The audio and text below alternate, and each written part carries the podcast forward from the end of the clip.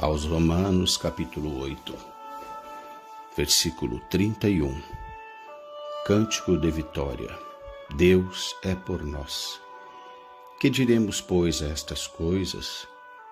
Se Deus é por nós, quem será contra nós?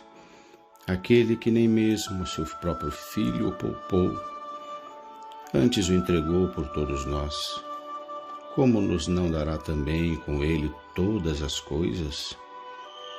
Quem tentará acusação contra os escolhidos de Deus? É Deus quem os justifica. Quem os condenará? Pois é Cristo quem morreu, ou antes quem ressuscitou dentre os mortos, o qual está à direita de Deus e também intercede por nós. Quem nos separará do amor de Cristo?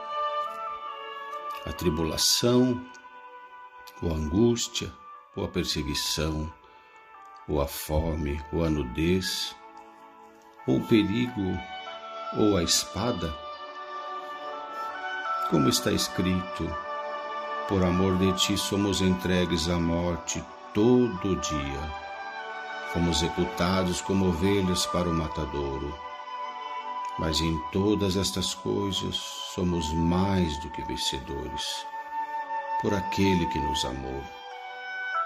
Porque estou certo de que nem a morte, nem a vida, nem os anjos, nem os principados, nem as potestades, nem o presente, nem o porvir, nem a altura, nem a profundidade, nem alguma outra criatura nos poderá separar do amor de Deus que está em Cristo Jesus, nosso Senhor.